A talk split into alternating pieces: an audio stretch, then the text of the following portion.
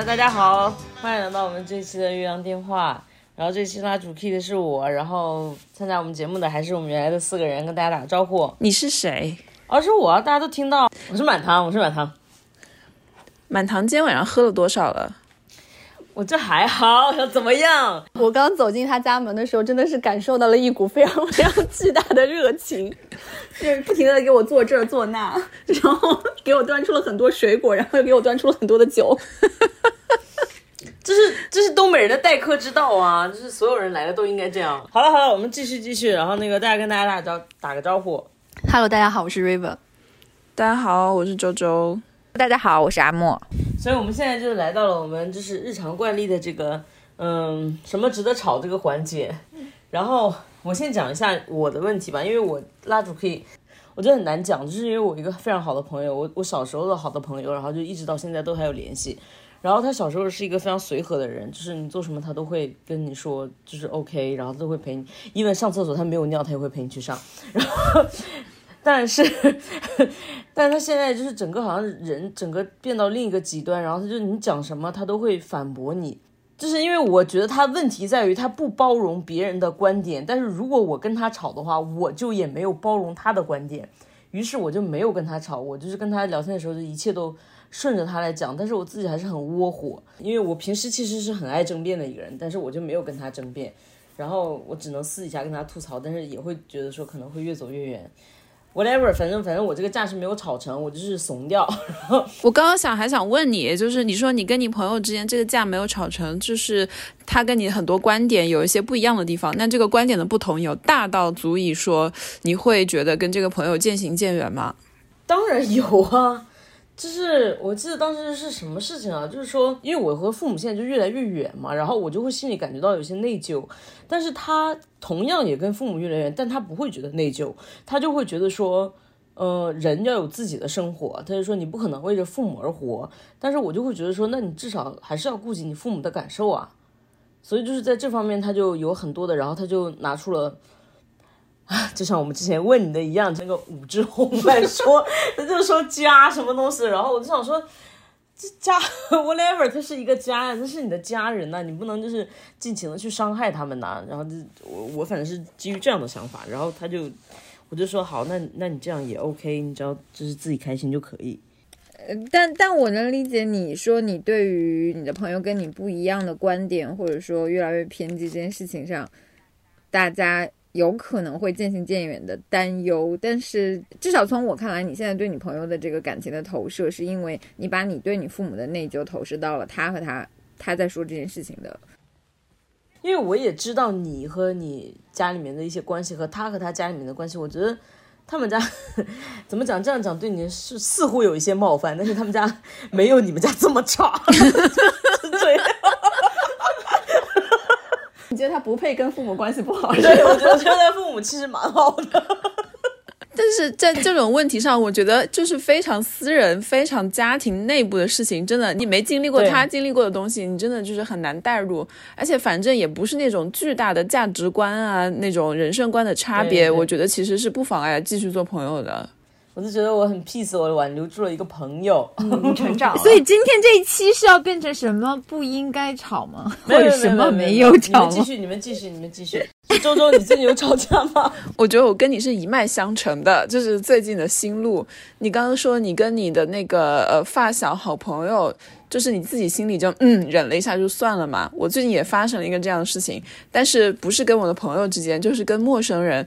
然后因为现在德国这边，然后欧洲特别是德国，不是第四波疫情又来了吗？第四波喽。然后但是那个疫苗我现在已经的那个懒得数你们第几波。大家没有再数了。但是那个疫苗的接种率在德国就特别低，还现在好像还没有到百分之七十。就是在中国，像你们两个，我们四个人里面，现在就有两个没接种疫苗，我也是醉了。但是在 你就你们两个真的是赶紧把疫苗接种起来。但是你要知道，在这边大家其实就是只有一个呃救命稻草，就是疫苗。你不接种疫苗的话，就前几天那个卫生部长也说了，你只有三种选择：接种疫苗，或者你得了病然后康复，或者就是死，就只有这种三种选择。然后现在还有很多死硬派还是不愿意接种疫苗，而且他们不接种疫苗的纯粹的原因就是不相信疫苗，或者是不相信政府，不相信所谓的权威，那就是不相信科学嘛。而且就是这样子，他还要去外面游行、搞集会，就是反反对这个疫苗的接种，说什么就是独裁啊，什么什么就反民主啊，什么限制个人自由啊，就是完全不管自己的社会责任。因为现在接种疫苗其实就是你公民的社会责任啊。然后那天我在路上就经过，就看到一个好大的车队，他们不是步行游行，他们是车队游行，就各种喇叭、高音喇叭，然后旗帜在那边，就是说反疫苗、反疫苗。然后我就气得要死，我就站在路边，就对着车队，就是高举自己的中指，就两只手举中指，然后对他们一直在那边狂骂脏话。然后那个车经过我的时候呢，因为我心里想的就是对他们就真的很愤怒嘛，我就把他们想象中那种就是非常嗯反智的，然后有反科学的那样的人，然后结果那些人就居然把窗户摇下来，你知道怎样？居然对我比心哦！啊 你看，你你哇你真的是，人家是以德报怨，好吗？那他就是格局更大的解决问题的那个人。我当时一下突然，我就感觉脸好像红了一下，就觉得说啊，我就觉得有点羞愧，我就赶紧把我的把我的中指收下，然后我就默默走了。你怎么没有回比心啊？你超败下阵来的，对啊，就真的觉得是，啊，那这里天哪，你就是以痛吻我什么的、这种感觉。哎呦喂！但是这事情他们还是有错的呀，我就觉得说在理智上他们这样，我觉得他们这样是不对的。可是我面对他们的方式又其实是非常的没礼貌，然后他们又以这种非常有爱、非常和平的方式回应了我，然后我就觉得说哇，好多信息在里面，让我就是想了很久，这个事情到底是怎么一回事。我跟你说，这个就是中国人古话说的“抬手不打笑脸人 No No No，我来我来我我来给你们解释一下，因为我这学期有一门课，课课上面反正有一个章节是专门讲 偏见和谣言的。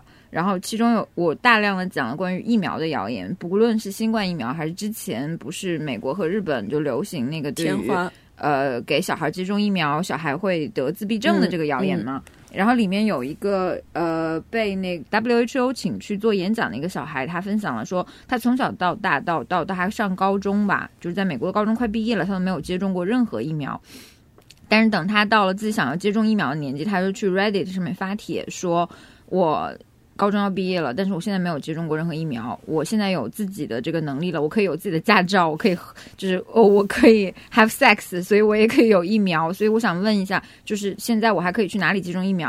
然后当时这个论坛就炸掉了，就这个帖就炸掉了，就好多人就过来骂他妈妈，说他妈妈是一个不负责任的妈妈之类的。然后这个小孩就还接受了这个 WHO 还有呃 TED 演讲的一些邀请吧，然后去分享。他最后说的一句话就是说，很多人认为说我妈妈不给我接种疫苗这件事情是她不不爱我，正是相反，就是因为他认为不给我接种疫苗才是爱我的表现。然后，所以当你们说我妈妈不爱我的时时候，这个事情就是 这个事情就变掉了。就是正因为我妈妈想要了，就是想要了解这个信息，但是其他人给她贴的标签全部都是你不爱你的小孩，反倒是她在那个 anti-vaccine 那里得到了很多的支持。然后这个也是有这个联合国的一个科研证明的，就是在比如说在争取这个对疫苗摇摆态度的人这件事情上，anti-vaccine 的效率要高于疫苗支持者五倍。哇，因为他们更宽容，就是他们不会给呃这个摇摆者贴标签，或者是这个呃认为他们是不爱小孩的，或者他们是反科学的，或者他们是愚昧的。他们反而是在用就是很很很非暴力沟通的方式 去争取他们的支持，反倒是就是科普党，就像我们这样，我们认为科学的是对的，或者说认为接种疫苗是唯一有效的渠道。我们在跟他沟通的时候，因为我们太正确了，所以我们传递出来的就是一种傲慢。嗯，所以你你能理解说刚刚你说那个 anti-vaccine 的人游行的时候为什么会给你比心了吗？如果你是一个摇摆的人，你可能就立刻上车了，好吗？嗯，真的有可能哎。沟通方式真的很重要。真的是，你让我想到了，我身边有一个朋友，也是之前我跟他还蛮熟的，但最近渐渐疏远，也是因为他到现在也没有打疫苗。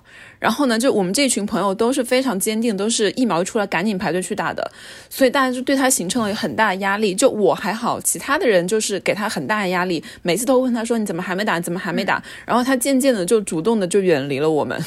对，然后那个小孩儿，那个小孩儿就在接受这个 WHO 还有泰的演讲的采访的时候，他就真的还是个孩子的脸。他说，呃，就是很多支持疫苗的人士过来采访我，其实就想从我嘴里得到，就是我类似于我妈妈不爱我这种答案。但是我告诉你们，我我我就是我告诉你们是你们错了。他说我从来就哪怕现在我是不同意我跟我妈妈疫苗上的观点，但是我从来没有怀疑过一丝一毫我妈妈对我的爱。然后我觉得看完那个演讲之后，我觉得我对于那些 信中医的人和类似于瑞宝妈妈让他去推拿这件事情。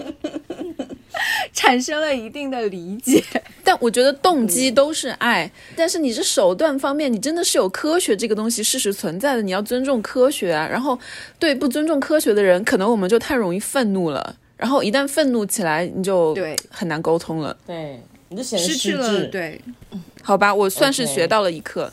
所以下次你要比心比回去哦，然后给他比一个 love vaccine。天哪，好可怕！那好，我们继续。回到我们愤怒的这个环节，然后就是我们下一个要来分享，就是说你们吵架的人是是，我先吧，我的没有那么沉重，对对对，嗯，一会儿来分享。我的那个也蛮简单的，因为我过两天可能要做一个小手术吧，说说是小手术，但它其实应该也是要全麻嘛。是你的腰吗？不是我的腰，是我的子宫。对，就是我我要做一个宫腔镜的手术，但是那个手术呢，就是。一般来说，应该日间病房就可以解决，但是它也是可能是需要全麻。我是此生从来没有被全麻过，然后我又是一个曾经对那个头孢过敏的人，我不知道为什么我经历过头孢过敏这件事情，对我的人生整个形成了非常非常大的影响，就是因为你有一个濒死的体验了。我那次就是头孢过敏之后，就是能能感觉到你不停的在吸氧气，但那个氧气没有办法进入你的血液。然后我就感觉自己马上就要死了，马上就要死了那种那种体验实在是非常非常差。我觉得这个也是导导致我焦虑症的一个 trigger，真的就是我只要新吃一个药或者新尝试一个什么东西，包括我不打疫苗也也真的是我怕过敏。OK，我跟你讲，等一下那个周周就要对你比中指，那我会对他回比爱心。我也知道我做的事情也是很非非理智、非科学的，我就在网上搜各种全麻的手术嘛，然后搜那个宫腔镜的手术，有出现各种各种各种各样的手术意外，我就越看越害怕，越看越害怕，我就到凌晨三点都还没有睡着，觉得很紧张，整整个人就处于一种就是一一碰就炸的状态了已经。然后早上的时候，我妈就给我打电话，因为因为我妈就觉得说我要做这个手术，她就要过来照顾我嘛。我已经处在一个很焦虑的状态下，他还是不断的在给我提出新的问题，让我你你去跟医生说，你重新约一个手术。我想说，你上海医院难道是我开的吗？我我想什么什么时候约手术就什么时候约手术吗？然后再加上他不停的给我寄一些上海根本就买得到的东西，要给我从那个温州寄鸡蛋过来。温州鸡是有四只腿吗？开过光的，对不对？然后还要寄一些就是粗粮。粗粮你不是自己买了？你不是刚刚买过吗？张新成代言的，我还记得。我就跟他说，我说我有，我妈就说你那个不行，只有我那个什么温州的才是好。我说你以为上海是什么偏远地区吗？为什么会连鸡蛋都没有？那你怎么跟他吵的呢？我就直接跟他说，我说你完全就不给我解决问题啊！我说我已经很焦虑的状态下，你还不停的跟我说你这个手术有有危险的。啊，你这个医生到底靠不靠谱啊？你这个医生不认识的，你要去找关系啊什么的，不停的给我制造新的麻烦嘛，把他的一些担心转移到我身上来啊。你不觉得你跟你妈之间有一种焦虑的回音壁效应吗？我就跟你说，我们家有个焦虑闭环呢。真的，你应该多跟你爸沟通一下。你一旦有焦虑的话，你就最好不要是向你妈妈诉诸诉诸解决方法，因为他只会加重你的焦虑。但是你爸爸就是完全另外一个思考的方法的话，就可能会让你哎突然一下跳出来。你爸爸就是你们家里的周周，也也倒是没有。我爸也是一个信中医的人。就是就比如说我让我妈去做一个事情的话，我妈永远就是跟我指出说你做这个事情有什么什么什么不好的地方。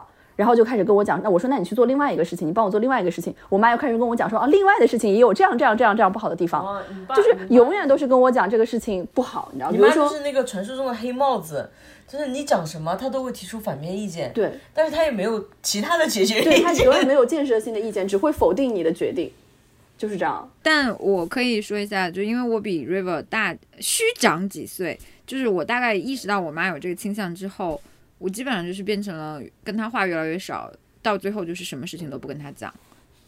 就比如说我工作、我考博、我创业这些事情，我是都不跟他讲的，就是因为我可以预料到他的反应只会让我做决定的时候更艰难。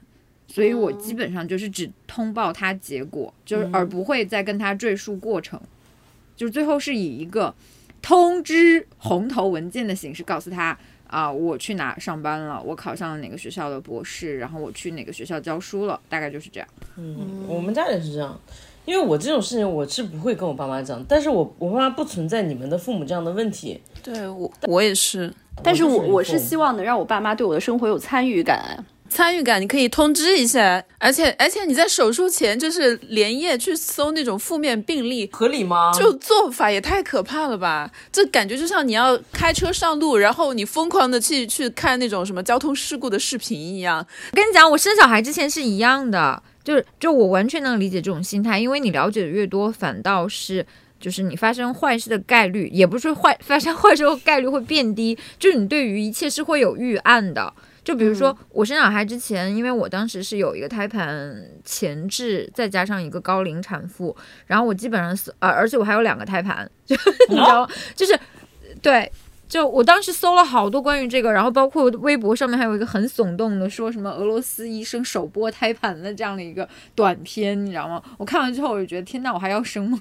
但是那个时候就是已经八个多月、九个多月，你知道吗？就是我基本上生之前把所有能发生在我身上的，类似于子痫呐、然后什么高血压啊、高血糖啊，然后呃胎盘。就是呃前置胎盘导致的大出血啊，所有的案例我都了解过了，所有的预案，然后包括医院的血库在哪里，离我生产的医院最近的可以给我做急救的医院在哪里，我全部都已经 了如指掌，我才敢生的这个孩子。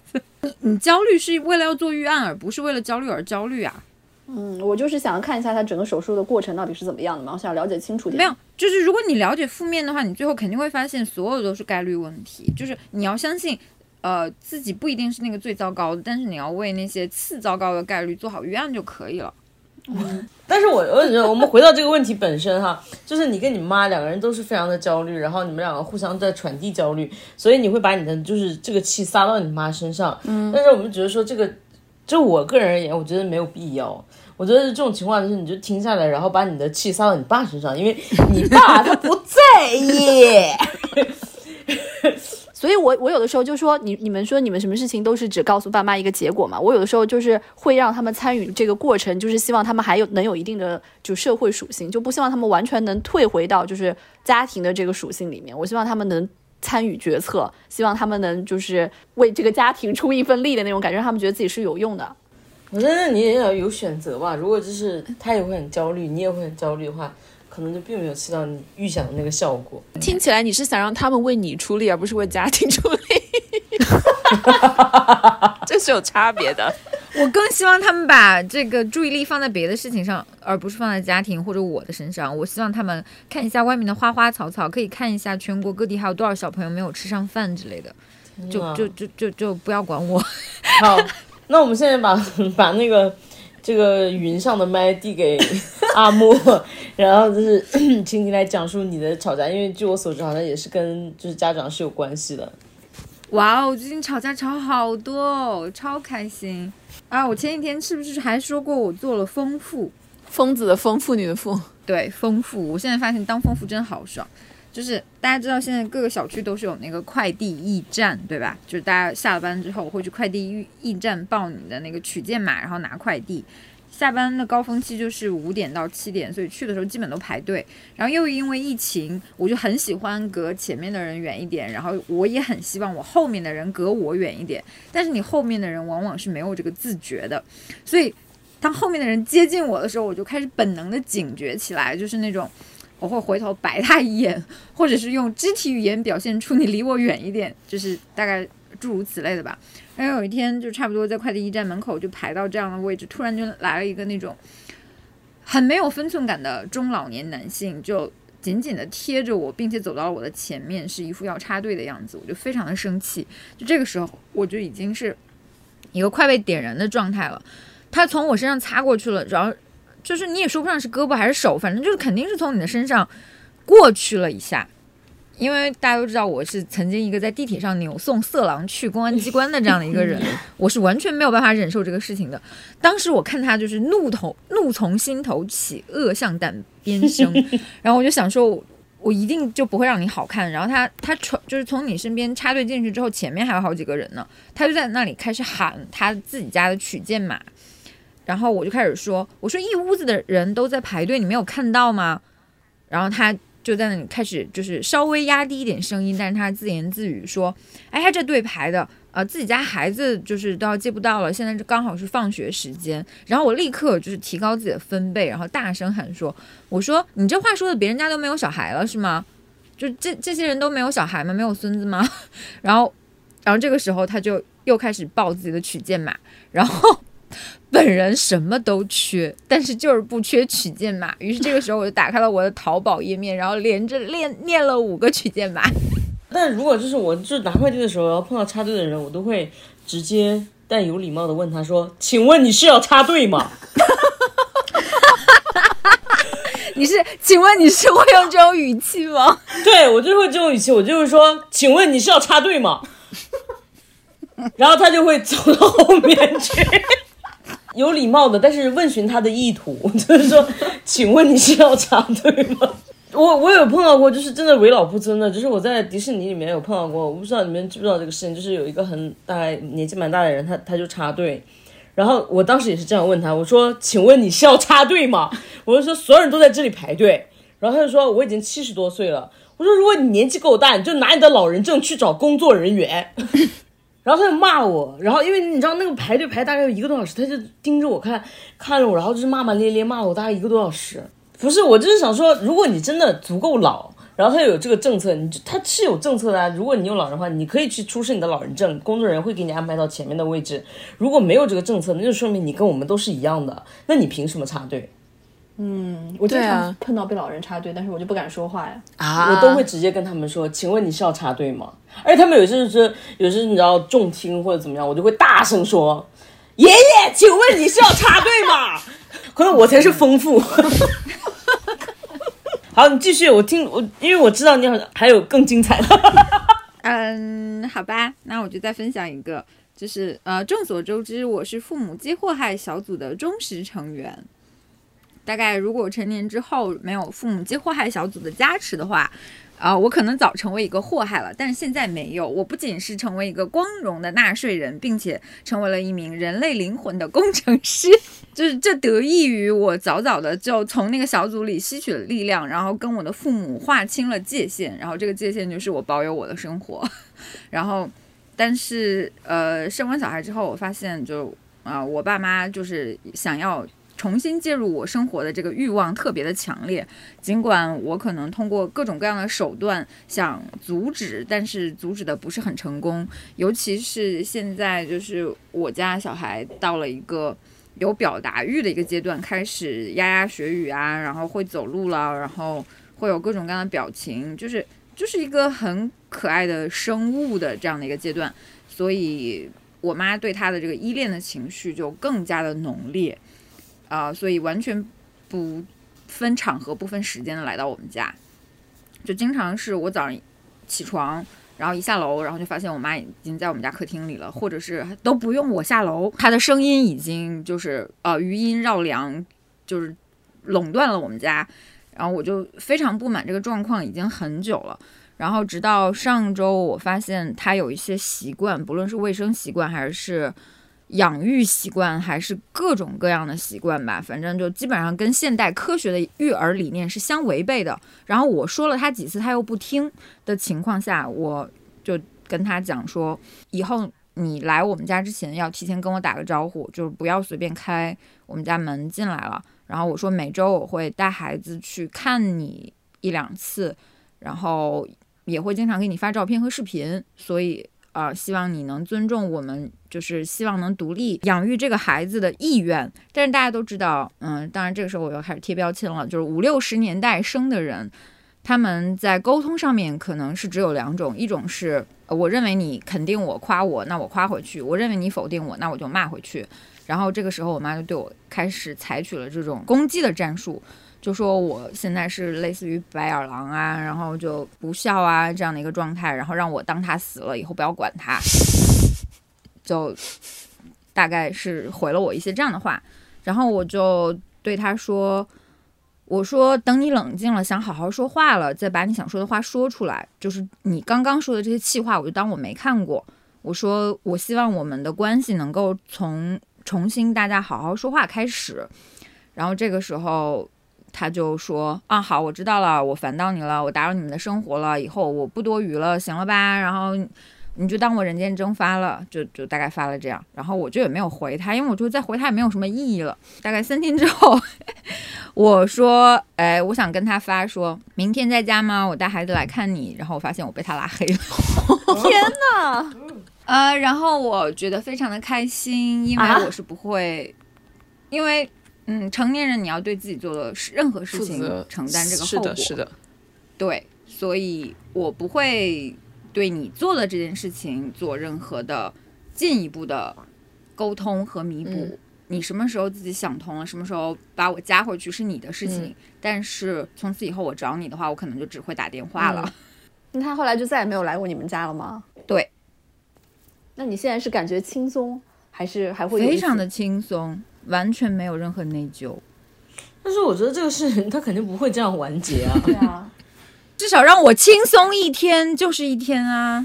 但是我觉得你妈这个人就是讲话有点过于极端，就是她的表达能力有点太卓越，然后 对啊，哇，你好会夸人哦！你要把这个情商，你要是把这个情商用在夸你女朋友的头发上面，你可能现在不至于在跟我们吵架的节目。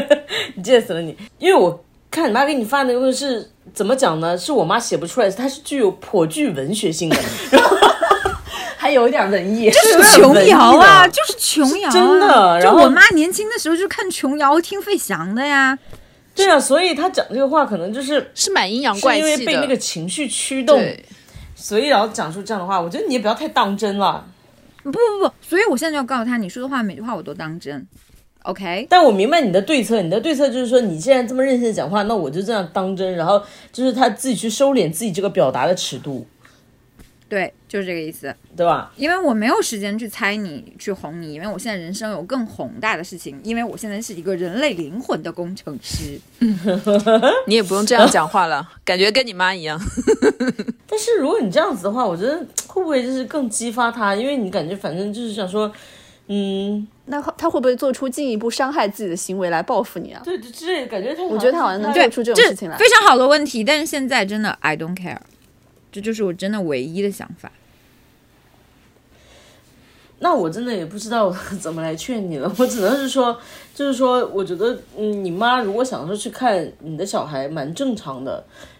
就是如果是正常的呃妈妈，可能都会想看自己的外孙，因为隔辈亲嘛，都是这样子。呃，就这么说吧，就是汽车上系安全带、餐椅上系安全带和儿童车、儿童推车上系安全带这三三件事情，在我看来是不可以妥协的。但是我妈一次一次的就觉得，她一哭就要爆出来这件事情，就是我怎么说都不听。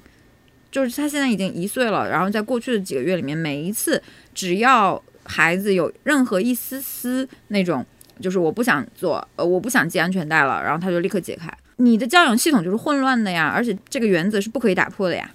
那我是觉得说，你这个事情它是分两个层面啊，一个层面是一个情绪上的事情，就是你跟你妈这个情绪上的对冲，就是她也很生气，然后同时你也很生气，但是你这个气我不知道你消了没，你妈显然是还没有消气，但你你有消气吗？我没有消气，因为我觉得，我我说句我上升一个价值观的问题，就是我不觉得我妈对于宝宝隔代亲的这件事情是多么值得是理所当被然被，珍视的，嗯，也是理所当然的。因为之所以她现在对宝宝隔代亲，是因为宝宝是一个，就是孩子现在是一个没有自主意识的，没有自主意识，不可以平等沟通。就是他怎么样就是怎么样，他想抱抱孩子跟他抱抱，他想亲孩子跟他亲亲，他想玩儿孩子可以跟他在地上玩儿。但是，一旦这个孩子有了自主的意识，想要表达自我，想要拥有自己的思想的时候，那他就不可爱了。嗯，他就会有控制欲吗，其实是。是的呀，他对下一代，就是他对我的下一代，跟对我是完全不一样的。哎，我可能是有一点点报复的心态，就会让我觉得很可笑。就是你为什么觉得在我身上没有实现的这些事情，就是在我下一代身上实现了，然后我现在觉得好像一切都可以接受了呢？不是的呀，可能因为他本人有一些变化，whatever，这个是你们情绪上的对冲，但这个事情呢，就是说，可能等他气消了，等你气消了，这个事情是可以过去的。就如果你们冷处理或者是怎么样的话，反正就是未来日子还很长，但是。如果等这个情绪过去之后，你们还是要找到一个就是解决的一个办法嘛？就是说，嗯，他如果再次回来，他还会用这样的办法来对待你的孩子，然后你还是不能接受，那你们这个矛盾就会重复的出现。不不不不，在我看来，对啊，所以在我看来，唯一的办法就是你去找到你自己的生活。我和我孩子的生活不是你的生活。我完全赞同阿莫的这一边，就是你们刚刚说那么多，其实你不觉得归根结底是一个孩子的教育权的问题吗？就是教育权，这个孩子教育权是在阿莫这边啊。他作为外婆的话，我是只只能出于亲情，我来探望一下。但是这个孩子不是他的孩子啊，就是他来经过，他要探寻，他要看望自己的外孙的话，其实是需要经过妈妈的允许的，你不觉得吗？然后教育这个孩子的话，他也是需要经过妈妈的允许的。就是你搞清楚这个孩子是阿莫的，不是阿莫的妈的。我觉得这根线应该画得很清楚才对。然后你自己拎不清，然后在那边搞七搞八，所以我觉得他他发脾气，阿莫发脾气，我觉得是非常。就是划清这根线，我觉得是非常应该的。就是妈妈应该了解到，你现在是时候，这个家庭里面谁做主？就在这个小家庭里面，现在是阿莫做主，你不是那个做主的人，你没有那个发言权，你就就应该退位了。我觉得周周这这一点说的还蛮得我心的一点，不是说因为你顺着我讲，而是因为刚刚你提到的，就是这个家谁说了算的问题。就是从我生完这个孩子，我觉得我一直在树立说这个孩子是我和我先生的孩子，怎么养育他，怎么照顾他，应该是我们俩也花了很多的时间去学习，就包括现在我。之前也讲过，我们俩在上在上早教课，对，就是我们真的是有花时间在学习的。然后我亲眼看到他，还有包括我婆婆两个人，他们只有一腔的所谓的爱，但是他们没有任何学习更新知识的欲望和动力。就是比如说我们在科学喂养，或者是科呃，就是陪他玩、开发什么感官训练的时候，他们只关心他会被。会不会背诗，或者说 聪不聪明，就是，就就就完全，而且我们家里真的是摆了好多好多蒙蒙台梭利的书，还有一些早教的这些训练的一些东西，他完全就就就没有说我想要去学新知识的这个姿态，然后只是在说，哎，老人说或者别人说，或者是哎呀，那个谁家谁谁谁家的孩子都已经怎么样了，你们家怎么还不会？就是。就跟刚刚 River 说的是，你们没有任何建设性的看法，也没有任何学习的动力，只是在用一些很落后的想法，在给我们试图用你们长辈的身份来压我们。那那这件事情才是令我和我我老公最不满的。嗯，我觉得我我觉得我认同你们说的这个东西，就是说这个家庭的边界，因为他们其实不是这个家庭的核心人员。就是从那个家庭的这个图谱上来看，他们是较较为边缘的，因为他们是隔代的嘛，你们才是最核心的。但是就是你反过头来说，你还是要去解决这个问题嘛。就是说，如果他再次回来的话，你们如何给他树定树立这个这个边界感、这个规则？这我这个其实挺难的，但是也是你必须要去做的事情。难道妈难道妈妈不会学会吃一堑长一智吗？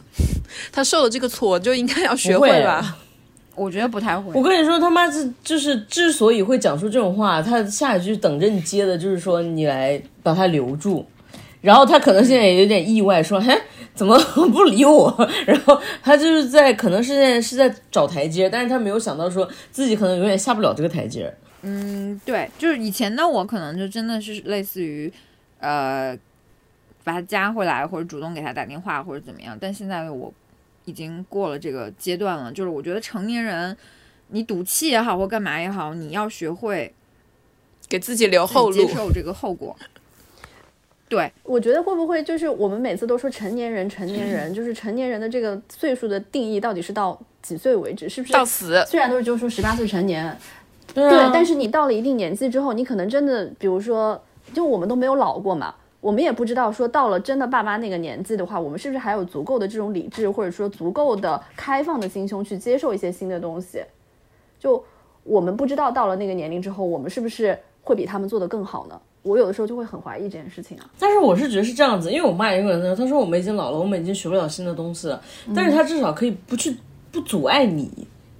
嗯，他不阻碍你去用这个新的东西，但是他，他，他就是说我停止用我的这个办法，因为你有更好的办法，他可以让出这个主控权，他他可以不学习，但是他必须要让出这个主控权。我觉得这个是他们问题的一个很大的核心。嗯，对，而且刚才还有个问题，就是是不是我们每次就是有道理或者是掌握科学的那一方，总是会有有一种呃，就是傲慢过于强势的感觉，凌人对，盛气凌人的感觉。确实是有一些，我就是跟没有，我觉得还还有一个还有一个是沟通的耐心和效率的问题。就比如说我跟你沟通一次，然后你可听进去了，那这件事情对我是有信心的，然后我发现我的效率是有的，那我可能下一次我愿意和你沟通。但如果说我每次跟你沟通都是很无效的情况下，那下一次我就不会跟你沟通了。我举一个另外的例子，就比如说现在因为我的婆婆、我的公公不在身边。然后我妈也不是每周都来，所以我家小孩现在图文视频我要一式三份发给三个群。嗯，对，然后原来呢我是不管，我觉得可爱、觉得好玩的我都发，但是后来我发现说，就是呃，大家反应都非常的不一样。就比如说有一次，呃，我儿子脸上是全是米粒儿，就是他在吃饭嘛，脸上都是米粒儿，然后我妈就立刻就说。赶紧把他脸上的米粒儿弄掉，吸到鼻子里怎么办？就是会呛到的。天呐，呃，这是这一次是我妈，然后下一次可能是我婆婆，就变成了是那种，她怎么不穿袜子？天已经这么凉了，他为什么不穿袜子？赶紧给他穿袜子，什么寒从脚底起。然后再下一次可能是我公公，因为我们可能带他去类似于草地或者车上的这样的地方，让他乱爬嘛。然后公公就开始说，把车牌 PS 掉，就让别人看到就会暴露隐私之类的。然后我就想说，那我还有什么好发的？所以现在我就变成了一个自我审查，你知道吗？就我每次给他们发东西之前，我确保里面没有任何会让他们提出任何疑问的东西，我才会发。所以基本上所有的照片表情都是一样的，就是直视镜头微笑。所以他那些可爱的东西，就比如说可能类似于在玩石头啊，或者是跟我在就是拿那个木棍，我们两个在 cos 哈利波特啊这种，就完全不会发，因为我能想到他们会对我抛出什么样的啊，戳到眼睛怎么办？就嗯，我就先脑补了一下他们的反应，这就是审查的力量，你们懂了吗？最后就变成了一个自我审查。这种事情好费心力哦，干涉你的教育权，的就是 干涉你为人母的这个行使你母亲权利的这个这个，就是我我觉得好烦哦。那你你你以后可以可对，以就所以你能想象到我刚刚，对，所以你能想象到刚刚我跟你说我妈的这件事情，它只是就是类似于我说安全带这个事情，这可能只是十万分之一的话，你能理解我的心情了吗？本来就是你是孩子的妈妈，就是你作为妈妈跟孩子之间的关系才是最核心、最重要的。如果那些人都让你产生了干扰，然后让你觉得很烦的话，那就把它剔除掉好了呀。你本来就没有这个责任跟义务，每天都要发那些照片给他们，不是吗？我就觉得你跟你妈吵这架，就这一架来讲，我觉得它其实是有它存在的意义的。但是就是就之后来讲，我觉得你可能有一个就是路漫漫其修远兮，就是你要跟他有一个很长的教育过程，然后去教育他说这个家庭的主导权到底是在谁，他的边界感在哪儿，可能是一个蛮长的过程。可能是一个蛮长过程，但是就是就近期的我而言，真的就只有一句话，就是 I don't care，就是我真的精力已经少到我没有办法分给你如何你想如何跟我相处这件事情上了。就是我前面的那么多暗示和那么多努力，你都没有看见，然后并且忽略的话，那我觉得好像也没有什么努力的必要了。这就是我现在的一个心态吧。就就什么时候你认真的想跟我讲话，那我也认真跟你讲话。对，我觉得你现在的做法就是他怎么做你就怎么回，然后他等他服软的时候，然后你再对他进行耐心的教育，就是 我觉得也只能这样了。那爸爸妈妈可能真的没别没什么别的办法。no no no，我觉得作为一个非暴力沟通的践行者，我不会听你刚刚说的所说的服软这句话。服软，他可能也是为了达到目的的。我现在不是为了他服不服软，我为了的是我的目的，而不是他达到他的目的。我的目的就是说，你要知道，现在我的家是我的家，就这个事情很重要。还是要逼一下的。父母不逼不成才。我其实就是这样子，因为我离家离太久了，然后家里面没有我任何事情，我妈就会，她因为这个，她知道她你她已经从这个舞台上退出去了，她只能去找其他的舞台去散发她的光芒，然后她现在就变成了一些什么老年大学、什么歌唱团啊、什么社交牛逼症是吗？对，然后你，但是他首先是他自己做出了这个决策，他知道，他实际上他知道我现在已经没有办法控制你了，那我只能控制我自己的人生，我只能为我自己的人生去增加色彩，你的事情和我没有什么太大的关系了。但是他必须要想明白这件事情，这个是最重要的。他想不明白，你就逼他想明白嘛。我觉得冷战一下也是有好处的。我觉得挺好的，你现在是你妈灵魂的工程师，你妈也是人类的一份子。我我觉得你在重塑他的灵魂，我觉得挺好的。但是就是反正就是这其中，就作为朋友，我们觉得你家庭确实蛮复杂，我们其实也没有经历过，只能觉得说，就是一方面就是从情绪上来讲，你们你和你妈两个人都不要因为太大气，然后伤到伤害到健康什么这这些东西。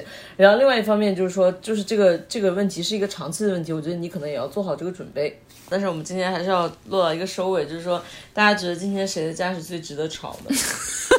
我觉得没有人可以跟阿莫比了吧？对，因为我觉得就是阿莫的这个架，从理论上来讲，其实是不不不合常理的，因为很少有人会跟自己的母亲吵架吵成这个样子。但是你就是了解其中的原委之后，就觉得说你这个其实是蛮必要的一个举措，是自救。是是一个自救，包括是对你自己家庭的一个保护。但是反正就是之后的事情，我觉得还是我前面说的那样，就是一方面是注意健康，另一方面就是要做好一个长期的心理准备，因为他不会就是说这是一个一次性的事情。但是我还是觉得说你这个做法，嗯，就从我们的角度来看，我觉得没有什么对你那天在群里面说就不让你你妈去你家的时候，其实我觉得我们多少都会觉得有一点说啊，为什么不让你妈去你家？刚刚听你讲了之后，我们都觉得说做的很对。对。没有人和能和你比，所以本周的什么值得吵，就是当之无愧的阿你。莫获得。对对对，绝但心情还是蛮沉重的。对，今天真的是录完有点沉重。但是呃，但是我可以给大家提供一个类似于呃深夜读物或者是马桶读物的思路，就是看那什么豆瓣上面的佛系父母联合会那个小组，然后你看完了之后，你会觉得我的假都不算什么，我现在就动不动半夜，比如说睡不着的时候，或者是早上起来大清早，然后突然惊醒的时候，我就去刷那个小组，然后我发现讲说，天呐！还有这样的家，然后我就会觉得，哎，好像我我我们家也还好。然后 River 到现在就是没有讲什么，他现在可能一等一下就给他妈打电话，夸赞他是一个好母亲。那天你在群里面其实发完之后，我就立马给我妈打了个电话。嗯，好好好，那我们今天就这样结束了，然后我们下次再见。啊，好，比心比心。拜拜。this moving seabed, deep wave got us misled. run with me. Sad